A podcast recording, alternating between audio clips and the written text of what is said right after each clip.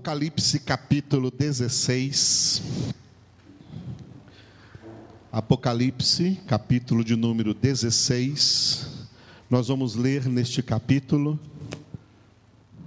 as sete taças, que são os sete flagelos, sete últimos flagelos de Deus, profetizados para o final da grande tribulação. Então nós vamos ler com calma esse capítulo. E eu gostaria que vocês me ajudassem. Eu vou ler os versículos ímpares e vocês leem os versículos pares. Amém? Ouvi vinda do santuário uma grande voz dizendo aos sete anjos: Ide e derramai pela terra as sete taças da cólera de Deus.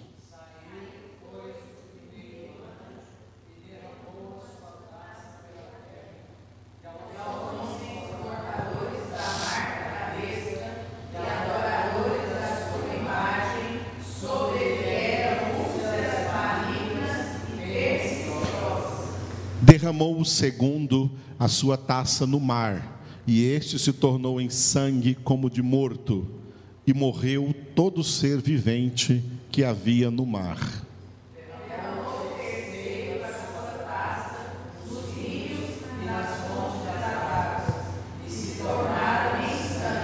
Então ouvi o anjo das águas dizendo: Tu és justo, tu que és e que eras, o santo, pois julgaste estas coisas.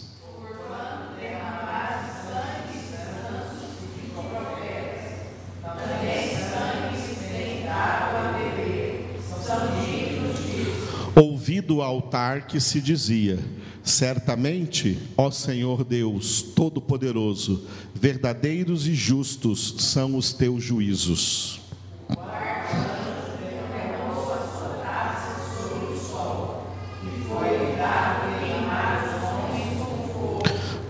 Efeito, os homens se queimaram com intenso calor e blasfemaram o nome de Deus, que tem autoridade sobre estes flagelos, e nem se arrependeram para lhe darem glória.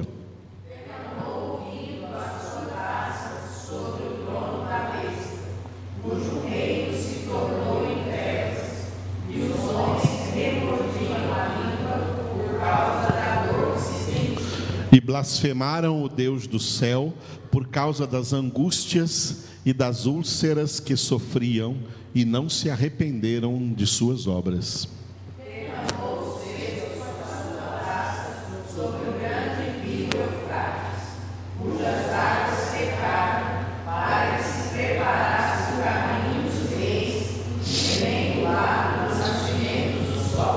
Então vi sair da boca do dragão, da boca da besta e da boca do falso profeta três espíritos imundos, semelhantes a rãs.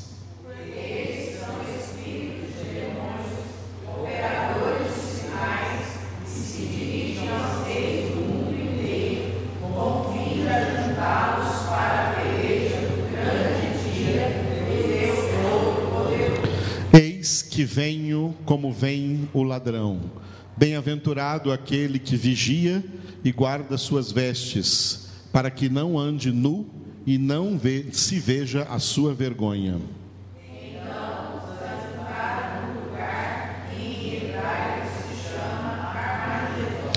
Então derramou o sétimo anjo a sua taça pelo ar, e saiu grande voz do santuário do lado do trono, dizendo: feito está.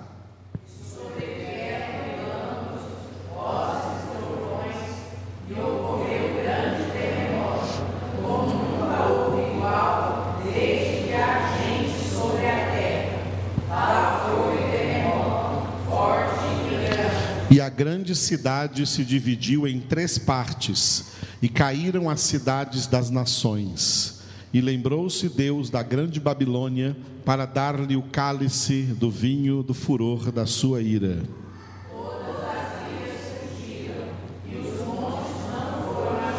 Juntos.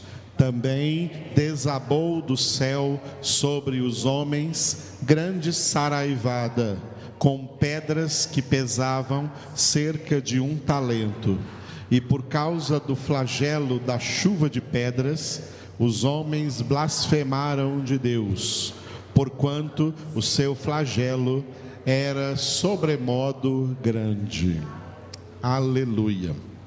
Bom, o final da grande tribulação, o final dos sete anos da grande tribulação será com essa guerra chamada do Armagedon, e no final dessa guerra a terra inteira queimará. O primeiro juízo universal foi o dilúvio de água. O último juízo será o de fogo, como está profetizado na Escritura inclusive na segunda carta do apóstolo Pedro, capítulo 3, versículo 7, que os céus e a terra que agora existem estão reservados para o fogo, para o dia do juízo do Senhor nosso Deus. O que, que vai acontecer então? Essa frase que está no versículo 19, né? Segunda frase do versículo 19: Caíram as cidades das nações.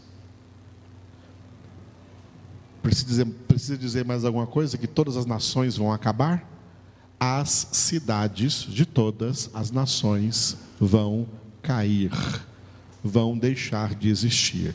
No reino milenar não haverão mais essas nações. Um novo povo estará sendo gerado sobre a face da terra, porque todas essas nações que agora existem chegarão ao seu fim, a sua apoteose final na guerra do Armagedon, que já está sendo preparada a partir de agora, dos nossos dias, ainda antes da grande tribulação. As nações estão sendo política e espiritualmente preparadas para se dividirem em dois grupos. O grupo de nações que guerreará ao lado de Israel e o grupo de nações que guerreará contra Israel.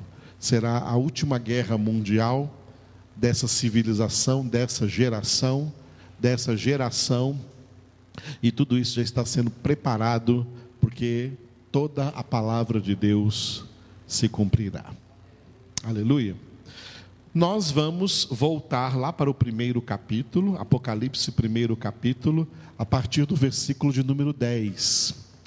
Os últimos versículos desse primeiro capítulo, capítulo 1, versículos de 10 a 20, o título é, diga, Visão de Jesus. A visão que o apóstolo João teve quando estava na ilha de Pátimos, ele viu Jesus pessoalmente. Jesus veio a ele para revelar este último dos 66 livros da Bíblia, este último dos 27 títulos do Novo Testamento entre livros e epístolas. A visão que ele teve de Jesus, teologicamente, é chamada de teofania ou cristofania. Deus face a face ou Cristo face a face falando com alguém, para que esse alguém colocasse por escrito e essa mensagem chegasse para as igrejas.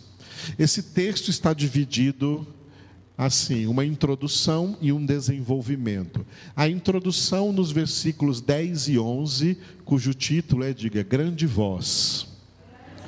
Além de ver, né? A teofania ou a cristofania, ela teve, ela, se, ela, ela aconteceu em uma espécie de audiovisual. Ele viu e também ouviu. O que ele viu, ele viu Jesus e ouviu a sua voz, e ouviu assim como uma grande voz. O apóstolo João conhecia a voz de Jesus quando, enquanto homem na terra, falava com ele. Ele conhecia muito bem a voz de Jesus. Mas agora ele está vendo Jesus glorificado e ele viu que a voz de Jesus mudou. Agora é uma grande voz ele fala aí na sua divindade com o apóstolo João. E depois o desenvolvimento desse, desse texto vai do versículo 12 até o versículo 20, diga: Filho do homem. Foi assim que Jesus se, se identificou.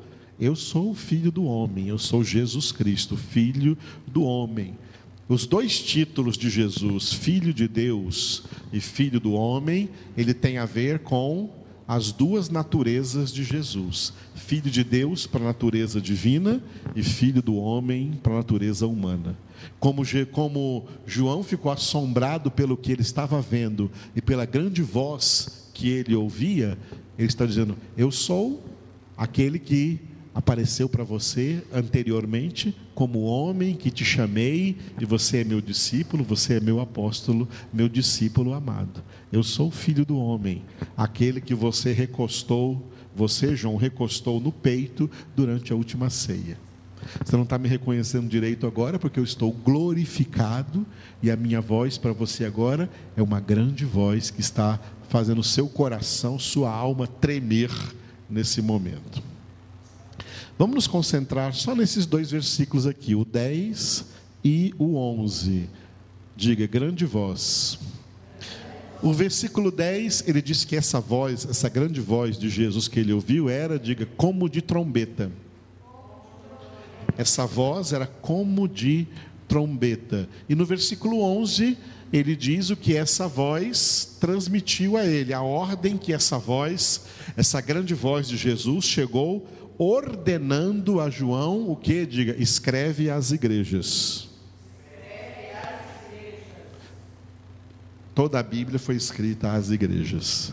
Então, o último livro da Bíblia também é escrito às igrejas. Não apenas as sete igrejas da Ásia Menor que serão citadas, das quais nós falaremos amanhã, pela graça do Senhor, mas essas sete igrejas representam toda a igreja de Cristo Jesus na face da terra, em todo tempo e lugar.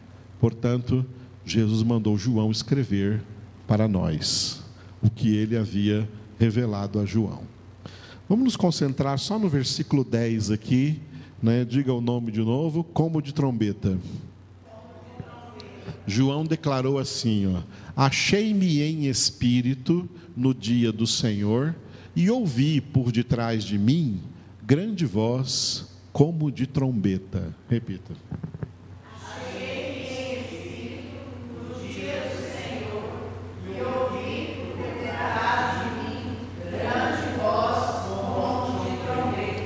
Bom, quando João disse achei-me em espírito, espírito ali está com letra minúscula, porque não está falando do Espírito Santo, mas está falando de uma situação que aconteceu muito durante a revelação das Escrituras, com profetas, com profetas no Antigo Testamento, especialmente Ezequiel, e assim, entre João e Ezequiel, entre o apóstolo João no Novo Testamento e Ezequiel no Antigo Testamento, os dois nem se conheceram, mas eles tiveram experiências muito semelhantes onde o Senhor, para revelar para eles a sua palavra, os arrebatava em espírito, ou levava eles a ter uma experiência de êxtase espiritual. É isso que João se refere.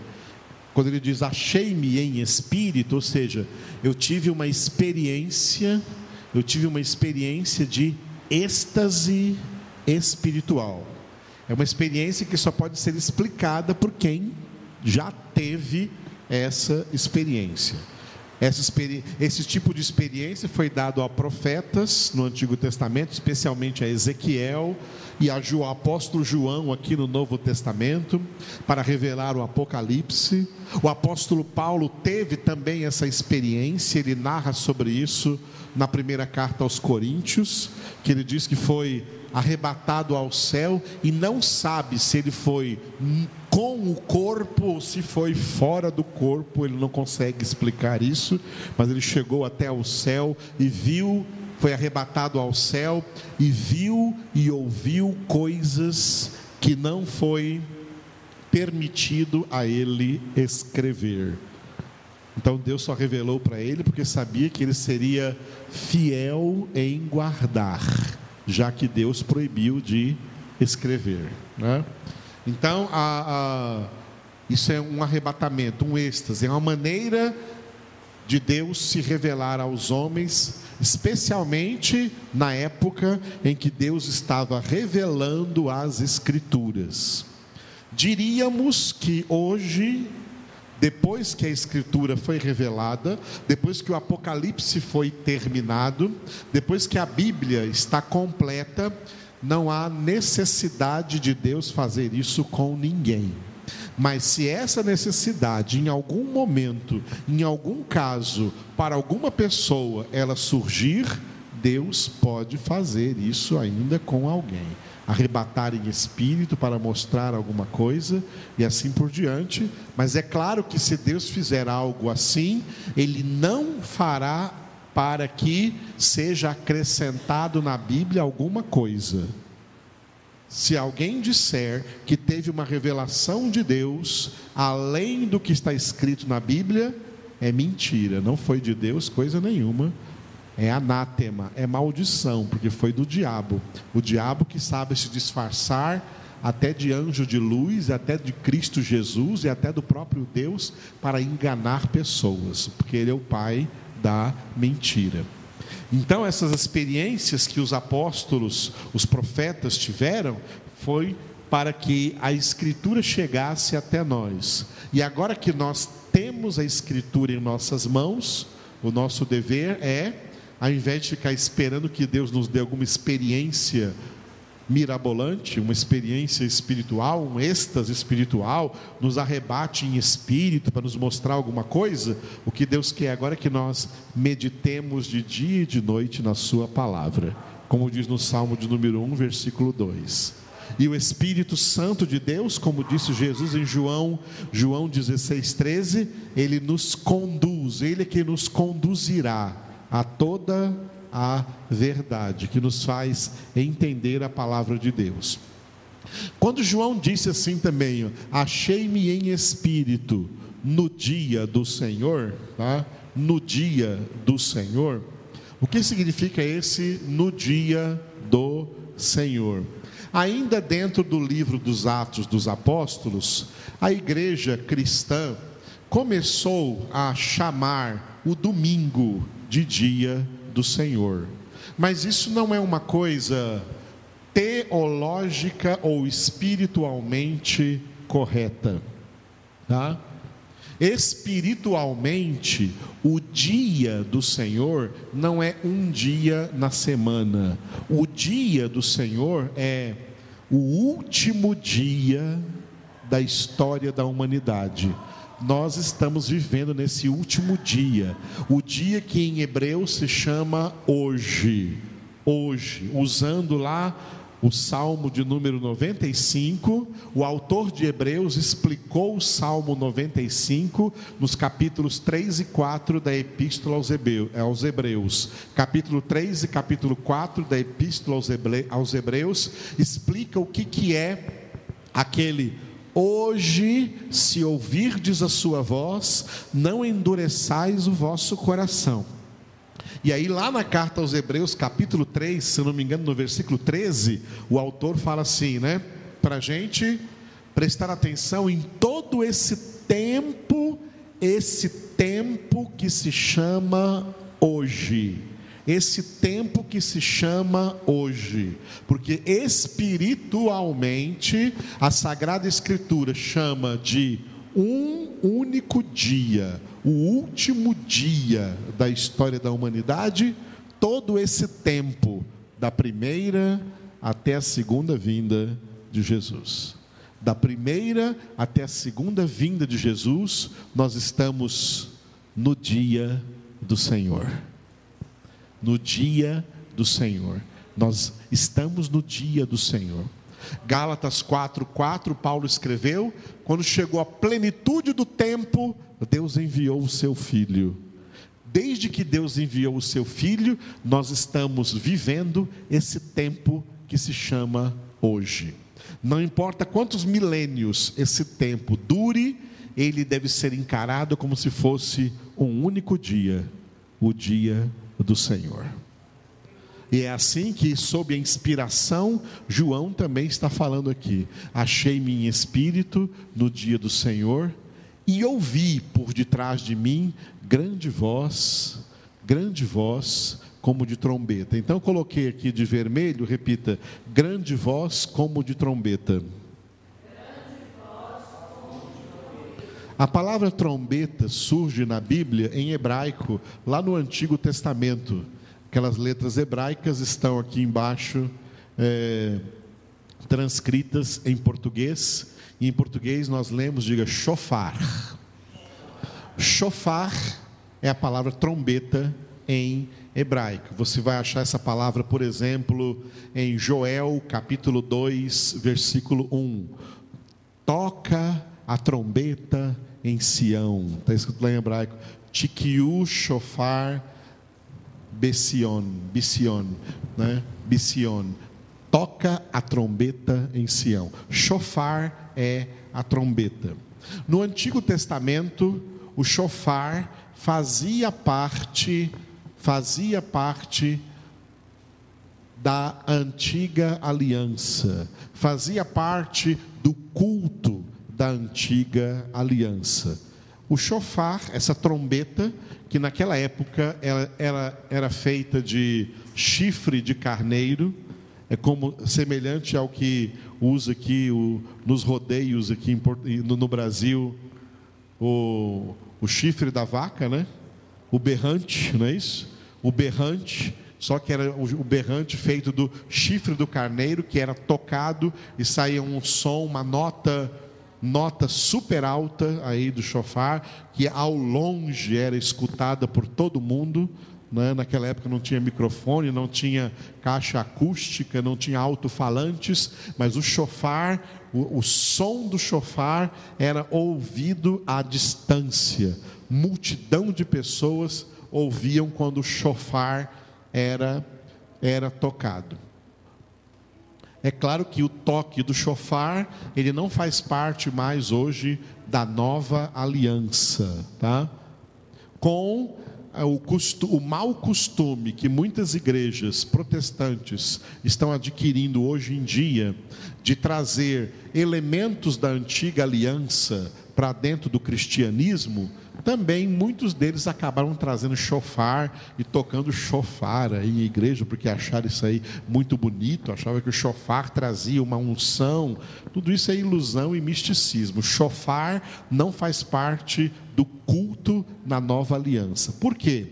Porque na antiga aliança, como tudo que havia na antiga aliança, o chofar era um simbolismo profético.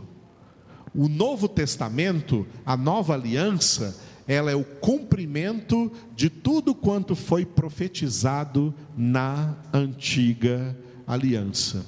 Então, vamos pegar esse símbolo, essa trombeta, o chofar, porque João disse que a grande voz que falou com ele, que era Jesus, o som era semelhante ao som do chofar, era semelhante ao toque da trombeta, era semelhante ao toque do chofar. O que o chofar representava e representa, representa para nós? O chofar representa a própria voz de Deus por meio da sua palavra, convocando seus filhos, convocando seu povo para três coisas convocando o seu povo para três coisas. Em primeiro lugar, o chofar representa a pregação do Evangelho, a pregação da palavra de Deus. Na nova aliança, não é para tocar chofar, a nova aliança é para pregar o Evangelho. O chofar na nova aliança é a pregação do Evangelho. Por isso que Jesus sempre deixava, se você notar direito, se você ler a Bíblia direito, o Novo Testamento especialmente, você vai notar nos, nos Evangelhos que Jesus deixava para o final para dizer assim: ó, ide portanto e pregai, tá? Pregai, pregai o Evangelho a toda criatura. Primeiro, Jesus transmitiu o Evangelho, e depois de transmitir o Evangelho, ele diz para as pessoas a quem ele transmitiu o Evangelho: pregai o Evangelho a toda criatura. Hoje Deus não quer ver ouvir seu povo tocando chofar, Ele quer ouvir o seu povo pregando o seu evangelho, pregando a sua palavra. O toque do chofar representava isso, a pregação do evangelho, a palavra viva e eficaz sendo proclamada pela igreja do Senhor Jesus Cristo. Tá? Todo crente é um chofar vivo, proclamando a palavra de Deus. Deus manda tocar esse chofar, tá? Tocar esse chofar, anunciar, anunciar essa palavra. O anúncio da palavra, a pregação do evangelho abrange três elementos que eu coloquei aqui bem grande. Dá para dá ler daí? Você consegue enxergar? diga então: congregação, humilhação, guerra.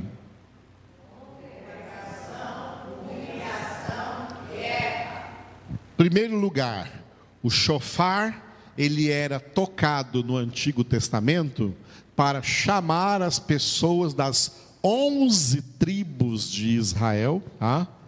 Eram os levitas que tocavam o chofar, convocando os levitas da tribo de Levi, que era a tribo dos sacerdotes, tocavam o chofar, convocando as outras onze tribos de Israel para saírem de suas tendas e comparecerem diante do tabernáculo, comparecerem diante da tenda da congregação, porque era a hora do culto, era a hora da congregação.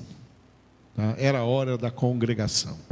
A palavra de Deus, ela convoca, através da Sua palavra, vou colocar melhor, através da Sua palavra, Deus convoca seus filhos para a congregação.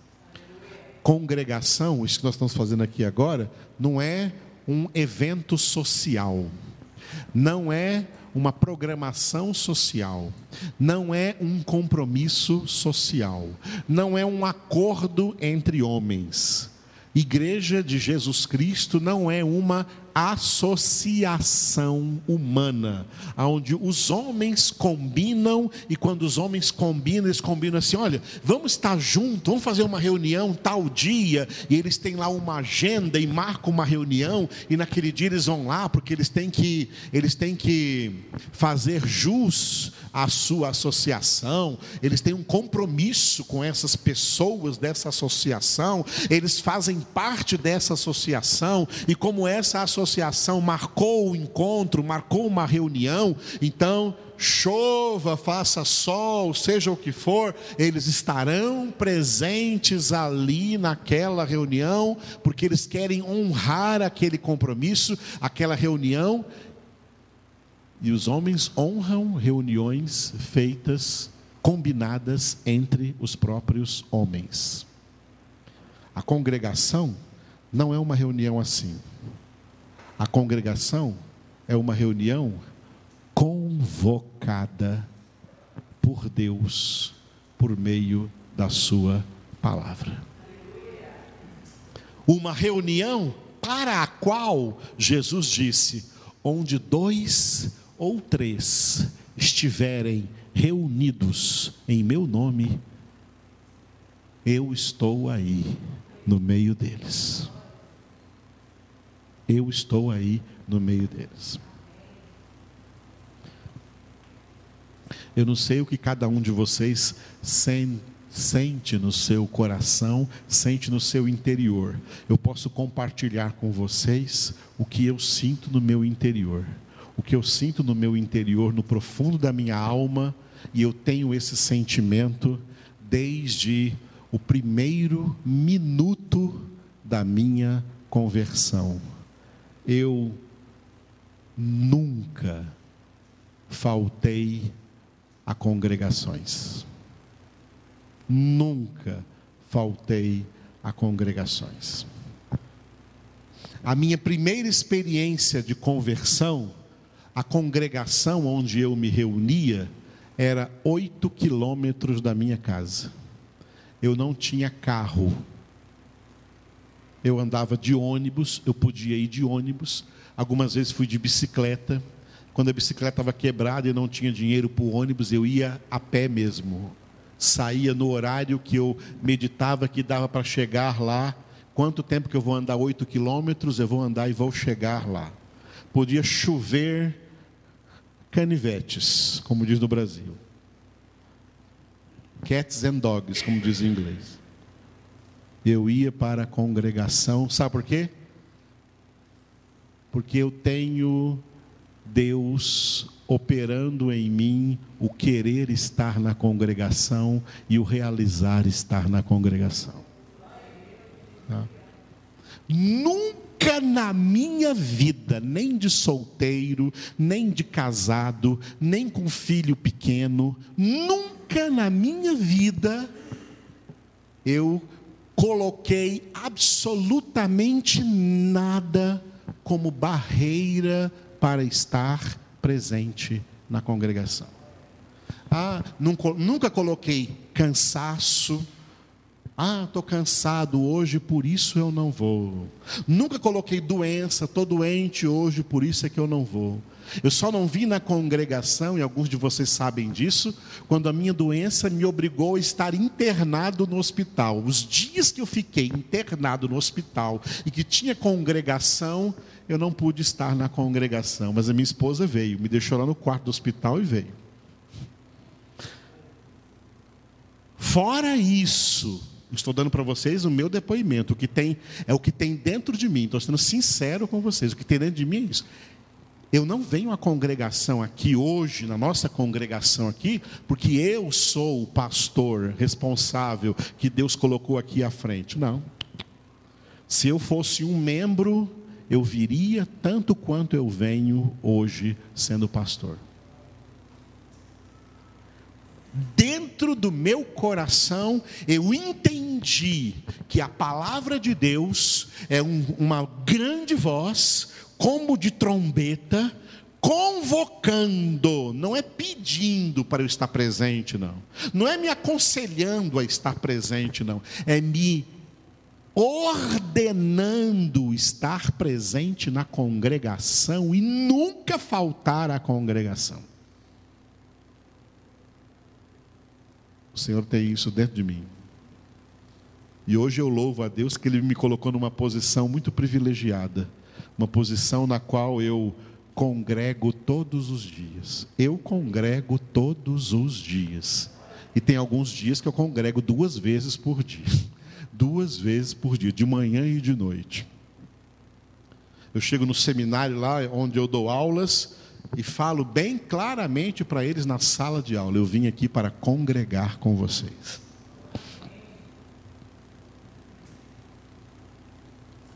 Eu congrego todos os dias.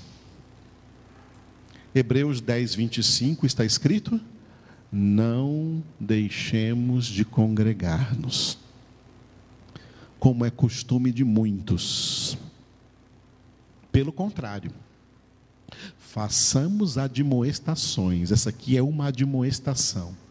A Bíblia manda fazer admoestação. Façamos admoestações e tanto mais quanto vedes que o dia se aproxima.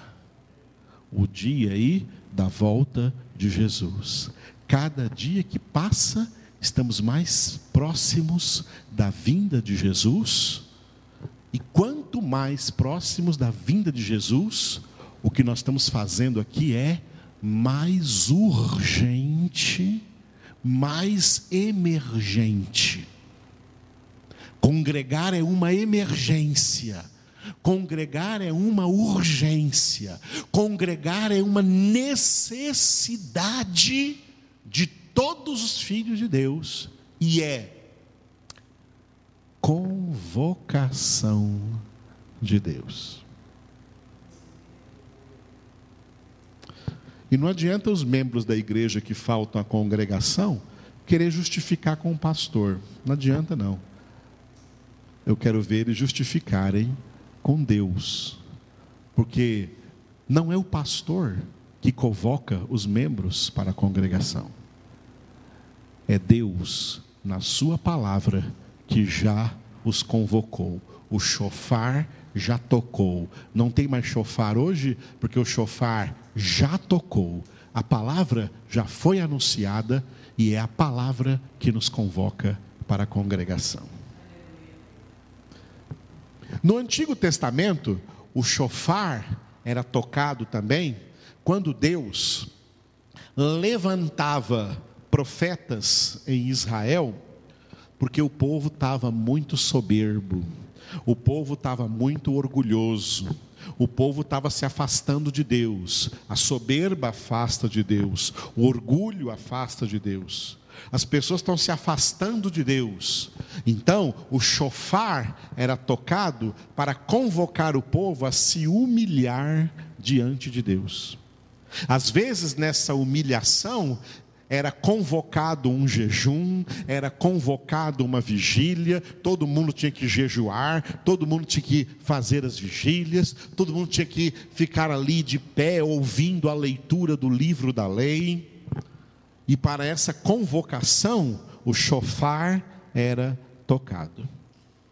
A palavra de Deus nos chama a nos humilhar debaixo da poderosa mão de Deus, até que em tempo oportuno ele nos exalte. Esse tempo oportuno é quando nós formos ser levados para o céu, quando formos ser levados para a glória. Até lá, a palavra de Deus nos ordena: humilhai-vos.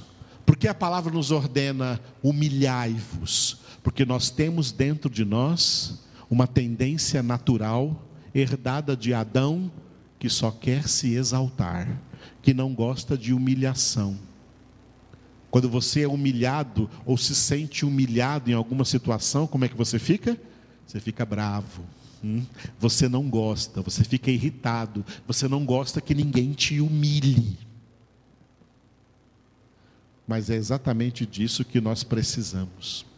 Nós gostamos de ser elogiados, gostamos de ser é, paparicados, gostamos de ser exaltados, gostamos de ser engrandecidos, gostamos de coisas que inflamam o nosso ego. E a palavra de Deus nos manda: humilhai-vos, humilhai-vos, porque se vocês ficarem soberbos, Deus resiste. Deus resiste os soberbos ele dá graça aos humildes. Jesus disse: Aprendei de mim que sou manso e humilde de coração. São duas palavras com a mesma raiz: humildade e humilhação.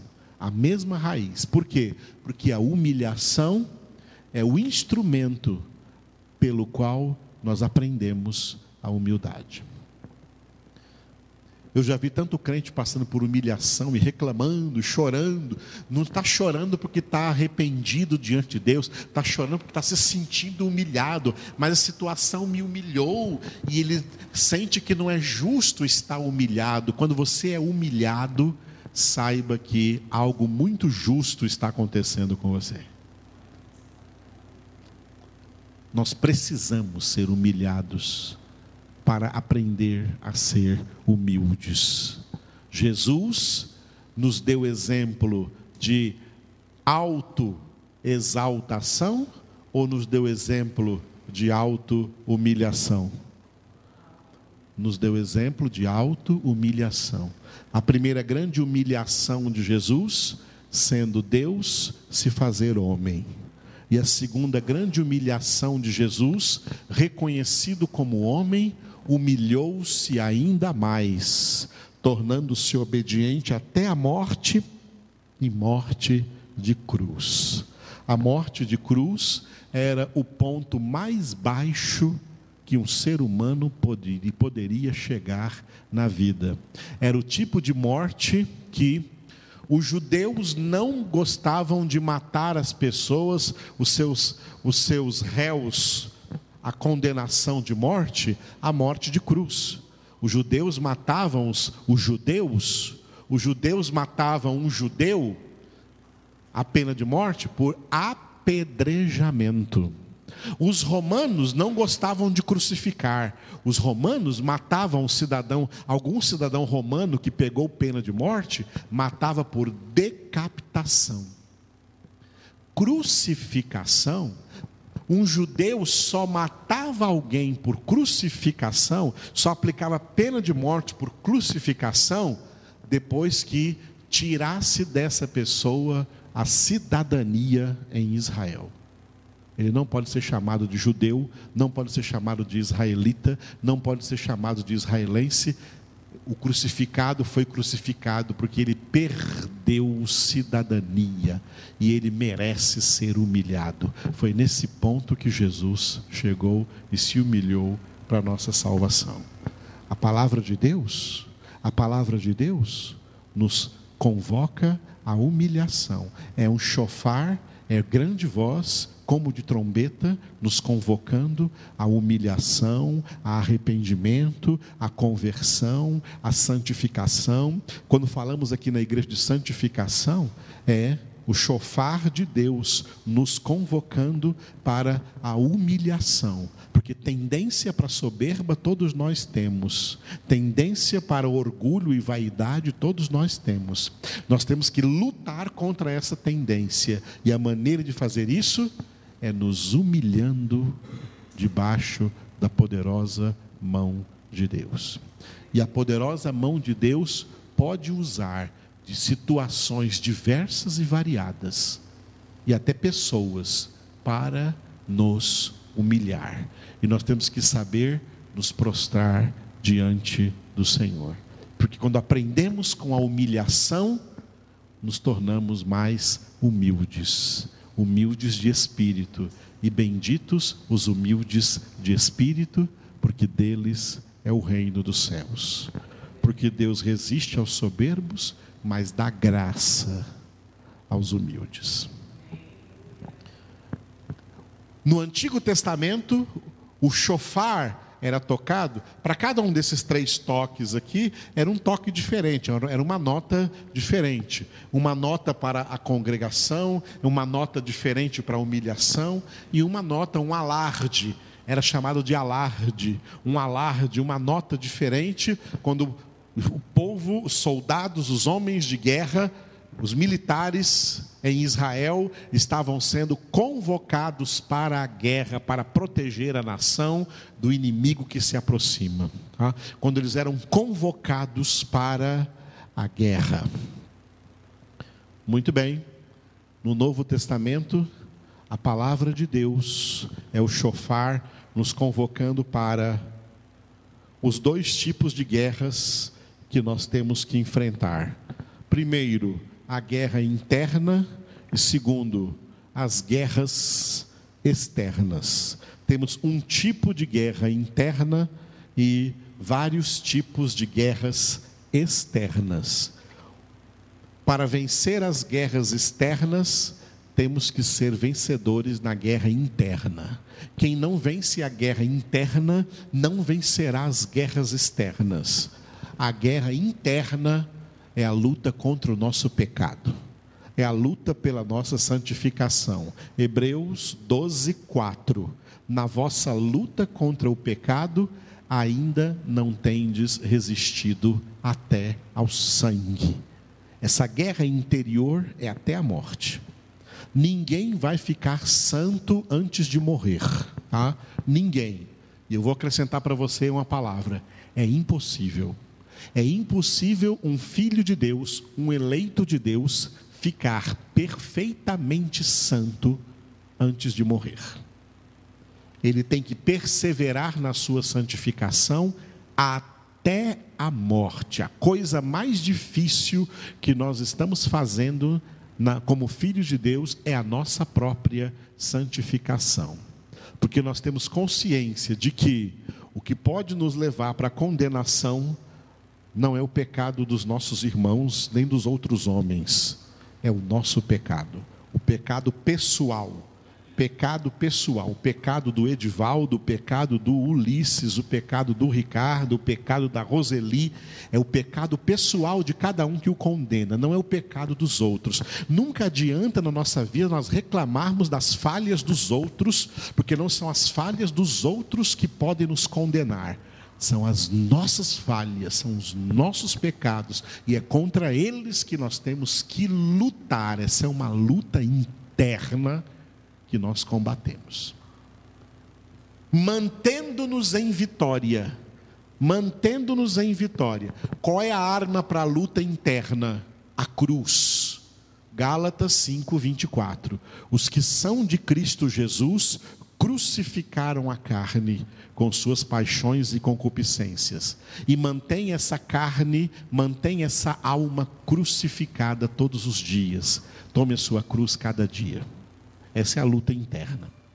Mantendo-nos em vitória na luta interna, nós teremos facilidade para combater as, as guerras externas. A principal guerra externa, a principal guerra externa é a guerra pela pregação do Evangelho, pelo testemunho de Jesus Cristo. As últimas palavras de Jesus antes de subir é: recebereis poder.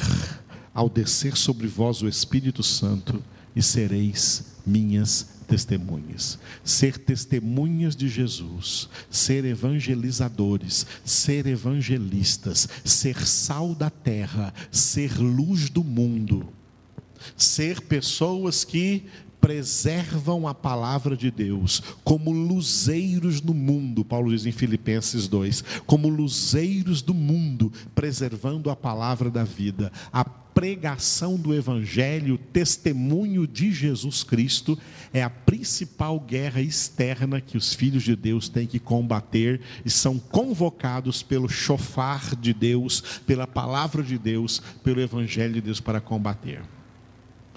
Diante dessa guerra, já que nós vamos pregar o Evangelho e ser testemunho de Jesus no mundo, nós temos que enfrentar o príncipe desse mundo.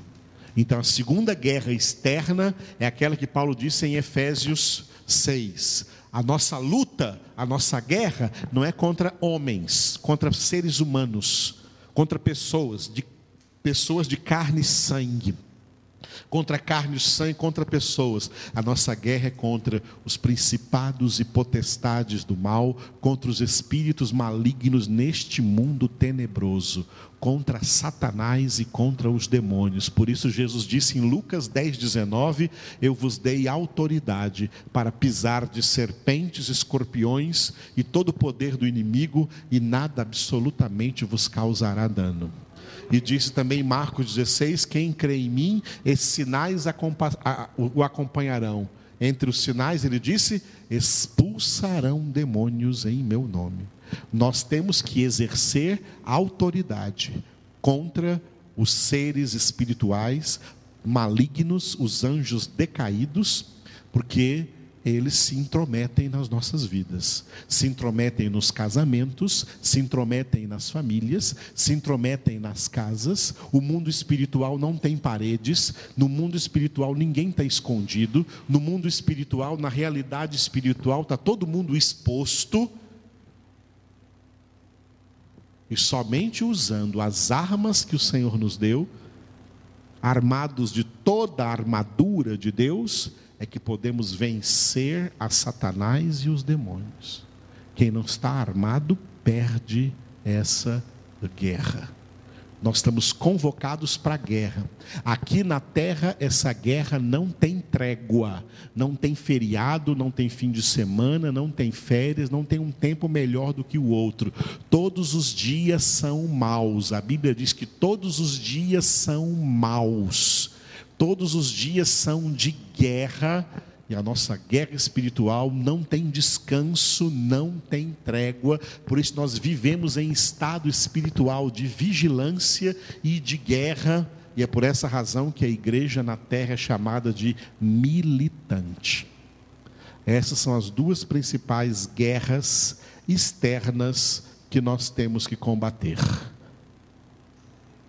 E Paulo disse assim: Ó, combati o bom combate, terminei a minha carreira, guardei a fé, só me resta receber a coroa da justiça que o Senhor, justo juiz, me dará naquele dia, porque ele combateu até o fim. Combateu até o fim. Nos tornando vitoriosos nesses três tipos de guerra o tipo interno, que é a santificação, os dois tipos externos, que é a pregação e o testemunho de Jesus e a guerra espiritual contra Satanás e os demônios, nós receberemos de Deus muita graça e muita bênção para também vencer qualquer outro tipo de guerra. Porque qualquer outro tipo de guerra é inferior a estes. Qualquer outro tipo de guerra é guerra natural. Guerra pela sobrevivência, por ganhar o pão de cada dia, por trabalhar. Isso é guerra também, mas é guerra natural. É o espiritual que nos dá força para vencer o que é natural. Quem não tem o espiritual não vai ter força para vencer o natural. É isso que significa chofar. A grande voz do Senhor Jesus está falando conosco como voz de trombeta, como voz de chofar. A palavra de Deus fala alto como voz de chofar, convocando-nos à congregação, à humilhação e à guerra em nome de Jesus. E Deus já nos deu em Cristo Jesus e com o Espírito Santo todas as armas todos os recursos e todas as condições para sermos, em meio a tudo isto, mais que vencedores. Ore comigo. Obrigado, Senhor, por essa noite tão abençoada para nós que aqui viemos e estamos recebendo essa palavra do Senhor em nossas vidas. Nos entregamos a Ti, colocamos-nos em Tua presença, te adoramos glorificamos, exaltamos o teu nome. Abençoa, Senhor, a cada um de nós. Abençoa a senhora Gisele, abençoa a irmã Terezinha, abençoa, abençoa o Ricardo, abençoa a Rubiane, abençoa a Michele, o Luciano, a Edna, a Roseli, a Luana o Ulisses, a Keila, cada um de nós que aqui ouvimos essa palavra, abençoa minha esposa, as crianças que estão ali atrás, abençoa todos os irmãos que não vieram, abençoa o Vilobaldo ali fora, os irmãos que não vieram e que virão amanhã, traga aqueles que vão verdadeiramente receber essa palavra, abençoa todos quantos ao longe ouviram ou ainda vão ouvir essa palavra aí por meio das redes sociais. Entregamos em tua presença, Senhor, e que sabemos que a tua palavra não se deixa acorrentar, ela corre livremente sobre a face da terra e o Senhor toca nos corações que o Senhor quiser tocar, porque a ti pertence a honra, a glória e o domínio pelos séculos dos séculos. Amém. Aleluia. Obrigado por todos quantos têm sido fiéis a Ti e à Tua palavra, especialmente também nos dízimos e nas ofertas. Continua abençoando-os poderosamente. Em nome de Jesus.